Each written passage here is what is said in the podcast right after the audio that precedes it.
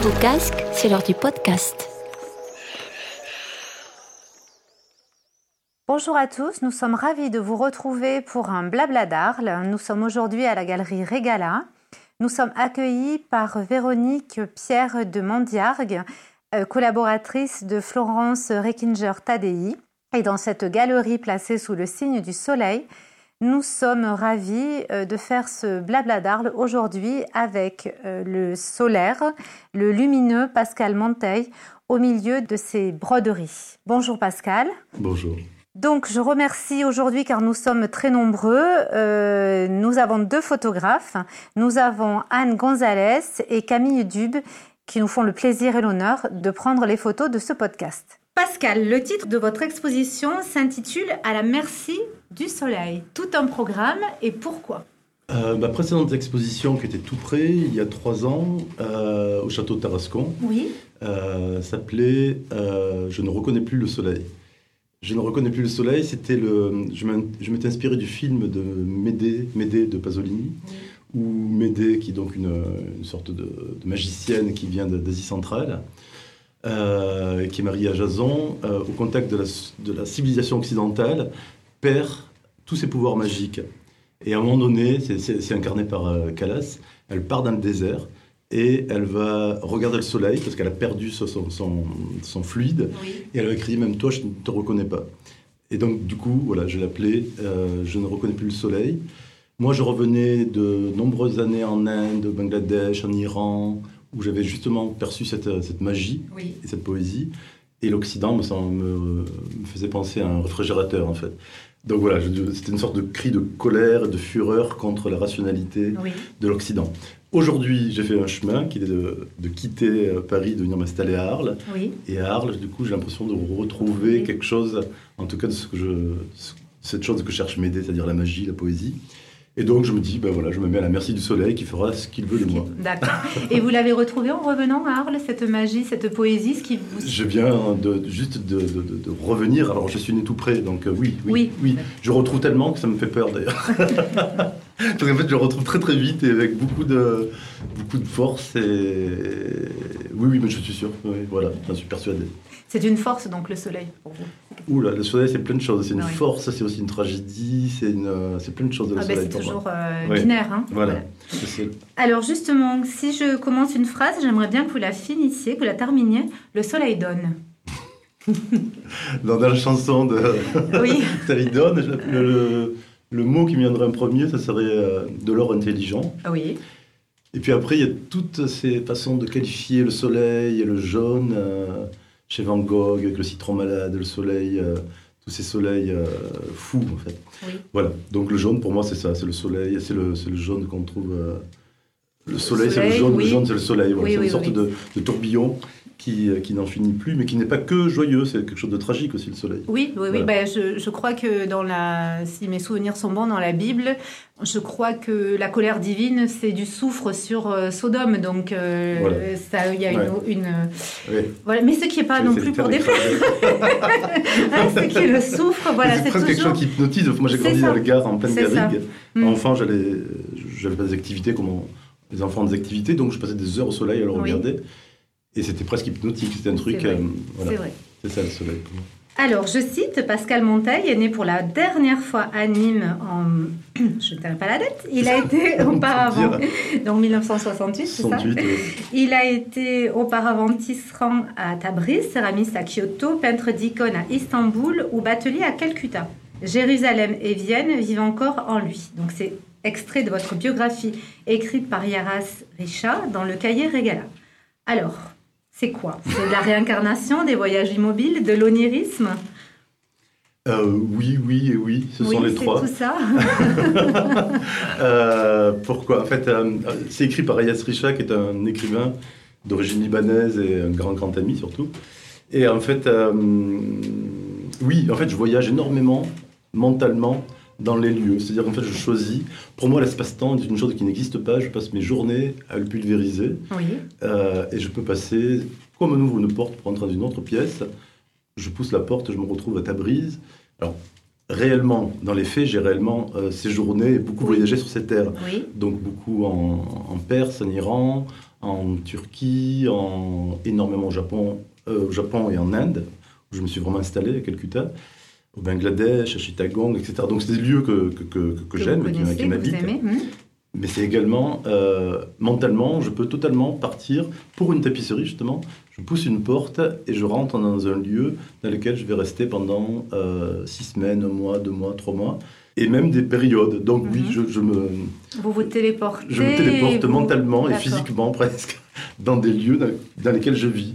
C'est-à-dire, je suis là aujourd'hui, mais je, suis, je peux être ailleurs Ouais. pendant six mois, euh, à Ispahan, à Jérusalem, à, à Kyoto, etc.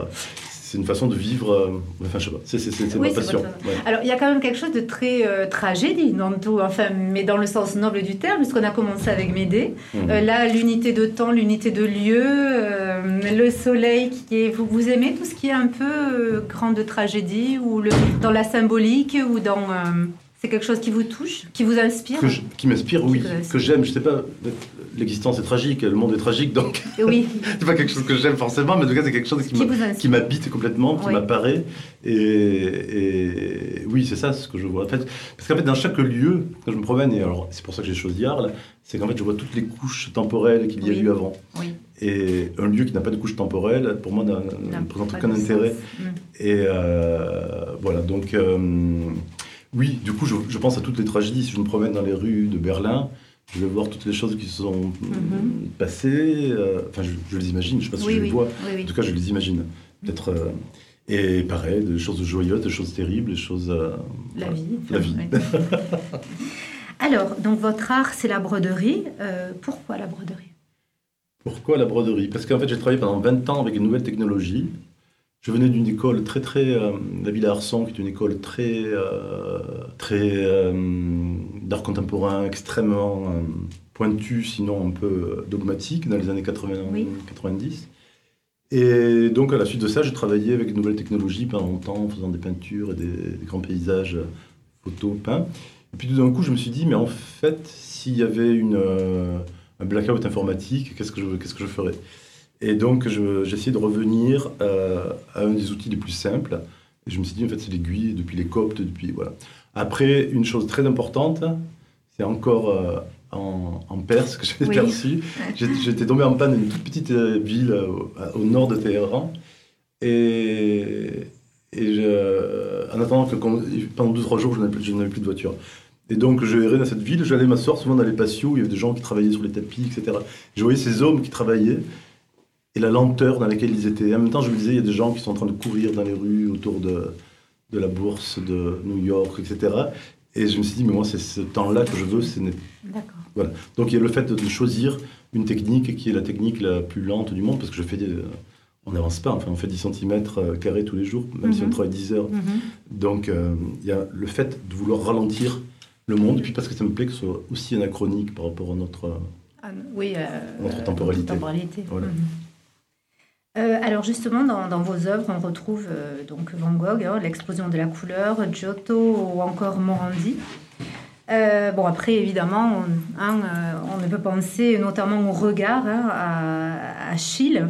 Euh, donc, quelles sont vos inspirations? Mes inspirations sont multiples. Schiele, d'ailleurs, aujourd'hui, c'est son anniversaire. J'ai vu, j'ai- j'ai vu ça. J'ai vu ça. Sur le, oui, vu. Alors, Schiele, pour moi, c'est la chose inatteignable. C'est-à-dire, il y a des artistes qui m'inspirent. Schiele, pour moi, c'est une sorte de dieu. Euh, c'est au-delà de. C'est c'est par quoi j'ai découvert la- l'art à 14 ans, en fait. Mhm. Euh, En ouvrant un livre de Schiele, je crois que ça a été une sorte de. de- voilà. Euh, mais donc, c'est la chose inatteignable. Je peux même pas dire que c'est. Voilà. Euh, je peux rester des heures à regarder la ligne de, de, de- ces dessins. En fait, mon, mon inspiration, elle est énormément. Justement, à la suite de cette école d'art, j'avais envie de mettre dans la suite d'autres histoires de l'art. Oui. Donc, je suis allé chercher en Inde, je suis allé chercher au Japon. euh, et dans les miniatures persanes aussi, justement, avec Bézade, etc. Qui sont des, des- des- des- toute l'histoire des miniatures persanes, qui n'était pas la même histoire que l'histoire occidentale. Dans l'histoire occidentale, ce qui m'intéresse énormément, c'est la peinture du Trecento et du Quattrocento oui, italien oui. et qui, dans laquelle euh, Morandi vient s'inscrire justement, avec ses- ses- ses- ses bouteilles blanches comme ça, qui est pendant 70 ans. Mhm. Euh, mais mes inspirations sont multiples, mais en tout cas, oui. elles sont extrêmement littéraires, beaucoup, beaucoup plus littéraires souvent que, que, que- que picturales. Oui.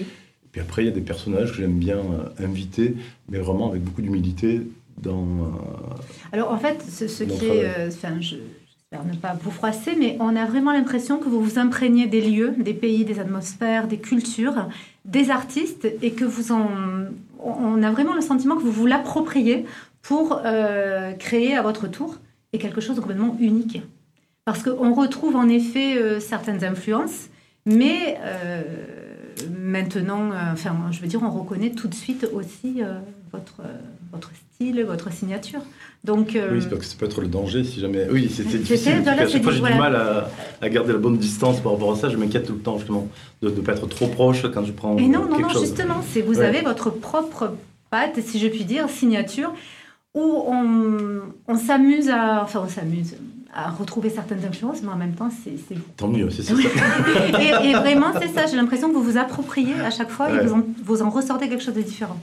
Ben oui, tant mieux. Mais en tout cas, effectivement, j'essaie de vraiment de. Parce que je, je parcours le monde pour aller visiter les chambres et les ateliers d'artistes. C'est quelque Ouais, chose qui me. qui, qui qui vous me fascine. ouais. Je peux descendre en fond de l'Andalousie pour aller voir la, la maison de Lorca, Mhm. partir en Géorgie pour voir celle de Pirosmani, Mhm. aller euh, en Arménie pour voir celle de Parajanov. C'est quelque chose qui me. Donc j'essaye de vraiment Oui. m'habiter complètement de leur. euh, Univers. voilà, voilà, Mhm. de l'endroit où ils ont imaginé euh, tout ça. Alors, pourquoi la toile de chambre? Pourquoi la toile de chambre? Parce que je voulais. Quand j'ai commencé la broderie, enfin, j'ai mis un an, c'est la seule année où je n'ai pas travaillé artistiquement. Enfin, j'ai travaillé dans ma tête, mais je n'ai pas travaillé avec mes mains. Entre les nouvelles techno- technologies et la broderie, et je réfléchissais, je savais que je voulais le textile, mais je ne savais pas comment m'y prendre. Je voulais faire des tapisseries, mais je me métier à tisser, c'était trop mécanique. Et un matin, au bout d'un an de réflexion, il m'est venu en tête qu'en fait, je devais travailler comme la, avec une aiguille, comme dans la toile de, euh, de Bayeux, Oui, la, la- oui. la grande tapisserie de Bayeux. Et, et donc, je m'y suis mis comme ça. Je n'avais jamais touché d'aiguille avant. Et du coup, je me suis dit que ma toile devait avoir vécu. Je voulais avoir une, une toile qui soit fatiguée, Mhm. qui soit vivante, avec des accidents, avec, Mhm. des, avec euh, toute une histoire. Et donc, du coup, je vais chercher, cette, en tout cas, toutes les toiles qui sont là, ce sont des toiles que j'ai récupérées, que j'ai achetées à Montauban, qui sont des vieilles toiles qui ont été tissées à la main au 19e siècle, avec les métier à tisser. Et on retrouve même des morceaux de, paille parfois, enfin, des accidents, des trous, etc. Et, et voilà, je n'avais acheté 70 mètres carrés il y a quelques années en pensant que ça durerait pendant 20 ans. Et je suis en train d'arriver au bout de ces 70 mètres carrés. Voilà. Alors, si je puis dire, est-ce que vous travaillez à aiguille levée Où où il y a un... Voilà, non. Complètement. Complètement. Voilà. Tout, tout, tout mon... Alors déjà même, euh, justement, le- mes amis euh, du Moyen-Orient qui travaillent à la broderie travaillent toujours sur des cadres. En fait, on met ça, enfin toujours, le plus souvent, sur des cadres euh, tendus. Et en fait, euh, voilà. moi, je ne travaille pas du tout comme ça. Je n'y arrivais pas. J'ai essayé. Ils m'ont fait des cadres sur lesquels j'ai essayé. Je n'y arrivais pas. Je suis obligé de travailler comme si je mets un drap sur mes, sur mes genoux. D'accord. Et je travaille comme ça parce que ça me permet de ne pas lâcher l'aiguille. À aiguille levée, oui, parce qu'en fait, ce que je voulais, c'est que mon aiguille, c'est des grosses aiguilles de matelas, à matelas que Oui. j'utilise. Et je voulais que mon aiguille remplace le pinceau. Et je voulais que la laine devienne des tubes de couleur, comme Oui. de, peinture à l'huile. Oui. Et donc, du coup, euh, tout l'intérêt est ça, c'est-à-dire de dessiner, de, de De- dessiner, de- de peindre Voilà. avec l'aiguille, et en dessinant quasiment pas, à part pour les figures anatomiques, Mhm. parce que c'est tellement long de les réaliser qu'en fait, on- Oui. on, perd la mémoire de, Oui, de, de ce que doit faire le bras, le, le pied, etc. Bien sûr. Voilà. Alors, il y a selon moi, hein, mais c'est- c'est- ce n'est que mon point de vue, un parcours initiatique dans la broderie, de l'introspection, de la méditation. Qu'est-ce que vous en pensez? Je crois que, alors je sais plus dans quelle langue, si c'est en hébreu, si c'est en persan, je sais plus, il y a des langues en tout cas, ou l'araméen, qui, qui, qui- où le mot est très proche entre écrire et, et tisser. Oui. Euh, parce que quand je brode, pour moi, je tisse. Enfin, il y a quelque Oui. chose de- qui, qui est lié à ça. Euh, donc, c'est proche de l'écriture, c'est proche pour moi de la. C'est à la fois. euh, on répare, en fait, Oui. avec- en, en- en brodant. Et parce qu'on coud, on recoud, enfin, on fait des choses comme ça. Et puis, euh, oui, oui, oui, oui, c'est de la, complètement de la méditation, parce que déjà, on y passe 10 heures pour faire. Enfin, moi, j'y passe 10 heures à peu près, euh, Mhm. 14 heures, 1 heure du matin tous les jours. Et pour moi, c'est vraiment un geste complètement répétitif. Donc, c'est pas un geste violent, c'est un geste très répétitif pendant des heures. Mais si je ne fais pas ces deux, minimum de 2-3 heures par jour, mais en général, c'est beaucoup plus, je, je commence à me. Ça va pas, en Ça fait, c'est comme un sportif. D'accord. C'est- voilà, un geste complètement méditatif, répétitif, Oui. presque de enfin pas de transe, mais en tout cas de quelque chose de. de- Oui, on- Voilà. Donc oui, complètement. Et après, je pense qu'on écrit. Enfin, je sais pas. Oui, oui, mais complètement. En tout cas, c'est une hygiène de vie, une hygiène mentale, c'est du Mhm. yoga. Ouais. Oui, c'est ça. Voilà. Alors justement, je crois que jadis, hein, je crois euh, que hum, les, les premiers euh, tissages, hein, les- les tapis et autres, c'était aussi une façon de communiquer. Je crois qu'il y a des symboles qu'on retrouve. euh, Oui, il y a Donc, même des endroits où on mettait des plans, voilà. des crypto, enfin, qui étaient cachés dans les. Dans Voilà, les- il me semble. Donc, on rejoint aussi une fois avec la broderie l'écriture et le. le- Complètement, je pense. Oui, oui. On peut dire plein de choses. Oui, complètement. Parce que mon Oui. aiguille, c'est vraiment un pinceau, stylo à la fois. D'accord. Et euh, on peut écrire plein de choses. Mhm. Euh, Surtout que enfin, mes, mes, mes- tapisseries sont vraiment. Toutes ont énormément d'histoire. Il y a énormément d'histoire dans chacune. Il y a l'histoire de. Je peux dire où Oui, ils sont, euh, qui est-ce oui, que- qui c'est, en quelle année ça se passe. Oui. J'écris même parfois le journal des personnages que je représente dans. Dans- broderie. D'accord. Donc euh, oui, oui, complètement. C'est ouais. Alors, vous diriez que c'est l'aiguille qui. C'est qui qui dirige l'autre en fait? C'est les doigts qui, vos doigts qui dirigent l'aiguille ou finalement c'est l'aiguille qui va où elle veut? Euh, je pense que moi, euh, j'ai toujours pensé que les artistes prêtent leur corps en fait. Donc je pense que c'est quelque chose d'autre qui dirige, c'est pas moi qui dirige. En fait, c'est accepter de prêter son corps, sa main, sa tête Mhm, à d'autres choses. Alors les autres choses, je ne sais pas d'où elles viennent ni ce que ce sont, mhm. mais donc c'est en tout cas c'est pas moi qui dirige, non. Moi je suis juste le médium en fait. D'accord. Bon, écoutez, le résultat est très. C'est les bonnes personnes qui me parlent. voilà. Jusqu'ici, tout va bien.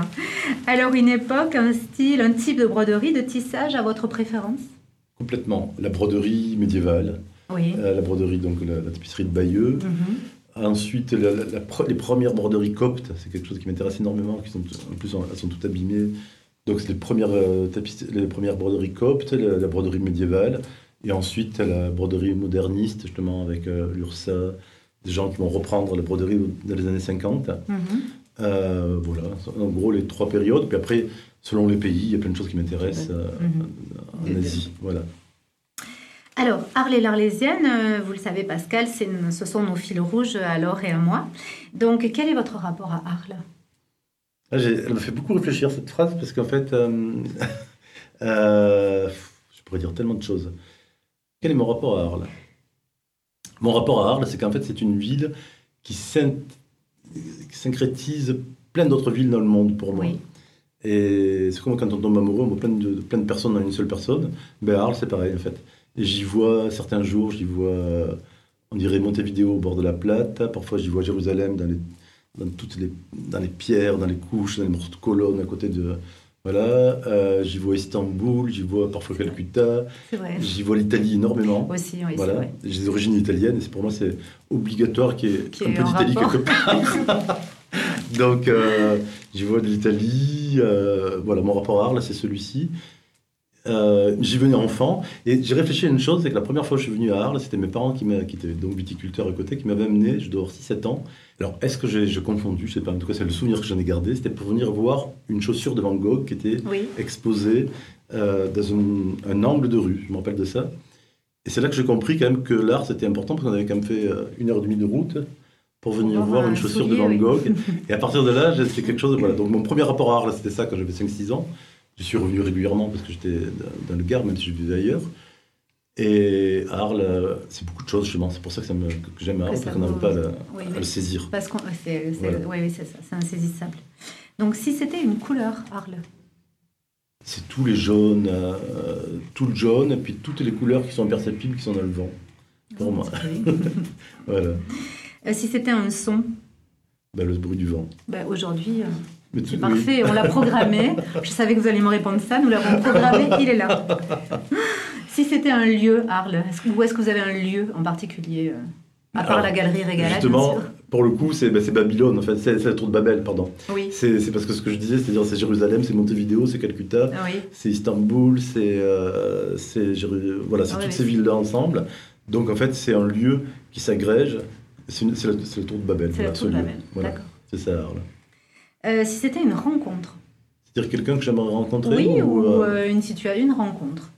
bah, si j'avais quelqu'un que j'aimerais rencontrer dans Arles, euh, qui n'existe pas, enfin, après il y a plein de gens Oui, qui ont envie de rencontrer, oui, oui, qui existent, sûr, mais- ravi de voilà. Mais quelqu'un qui, voilà, une chose est possible, j'adorerais voir euh, Pasolini Mhm. en train de tourner euh, ou de repérer, faire des repérages Ouais, dans Arles. Mhm, Ce serait une jolie rencontre, Voilà. je confirme. Si c'était une tapisserie, Arles, à, part, à part une des vôtres euh, bah oui, je sais pas. euh, s'il y a Rajanov, je sais plus. Euh, Là-dessus, je sais pas. Ouais. Voilà, bah, elle est, elle est peut-être à, vous allez peut-être, elle est peut-être à inventer, à créer, hein, voilà. Ou c'est justement peut-être comme l'Arlésienne, hein, c'est peut-être un, un, fantasme, un, euh, voilà, un mythe qui viendra euh, mm. et on se rencontrera quand vous aurez euh, trouvé. Euh... quelques années. fait la, la tapisserie arlésienne, possible. Voilà. Ouais. Alors si je vous dis arlésienne, Pascal. Arlésienne. Alors, il y a un truc qui est amusant, c'est-à-dire, c'est qu'une. Euh, donc, dans le Gard, quand j'étais adolescent, j'avais une prof d'espagnol qui était originaire d'ici, qui s'appelle euh, Geneviève Arnaud, oui. et qui a été une personne incroyable, qui nous a fait. qui nous lisait les, les, les, poèmes de Lorca, elle les mimait, elle nous parlait de Neruda, elle dansait le, le tango devant nous en cours, elle nous parlait de Arles, elle nous parlait des fêtes à Arles, etc. Donc, L'Arlésienne, pour moi, c'était elle. Enfin, la première personne, elle était extrêmement ah. Oui. Et euh, elle l'est toujours, je pense. je n'ai pas revu depuis, mais va, je, veux la, je, veux la, revoir. Et euh, voilà, c'est quelqu'un de, de, de, très élégant. Donc l'Arlésienne, c'était elle. Ensuite, les Arlésiennes, euh, ce, sont toutes ces, ce sont des femmes qui sont à la fois dans la douceur et dans la, dans la folie du monde, mais mm -hmm. comme, comme les hommes. C'est-à-dire que ce qui me plaît chez, dans les Arlésiennes, c'est quelque chose qui n'est pas lisse, c'est quelque chose qui est habité, comme, euh, comme dans les poèmes de Lorca, comme dans les... Voilà, c'est quelque chose de presque mythologique, en fait. Mm -hmm. Donc l'Arlésienne, c'est pour ça que j'en avais accroché quelques-unes sur, les, sur les murs de Tarascon. Ça peut être une lectrice qui, était, qui devenait folle, comme ça elle a pris de la cocaïne en lisant.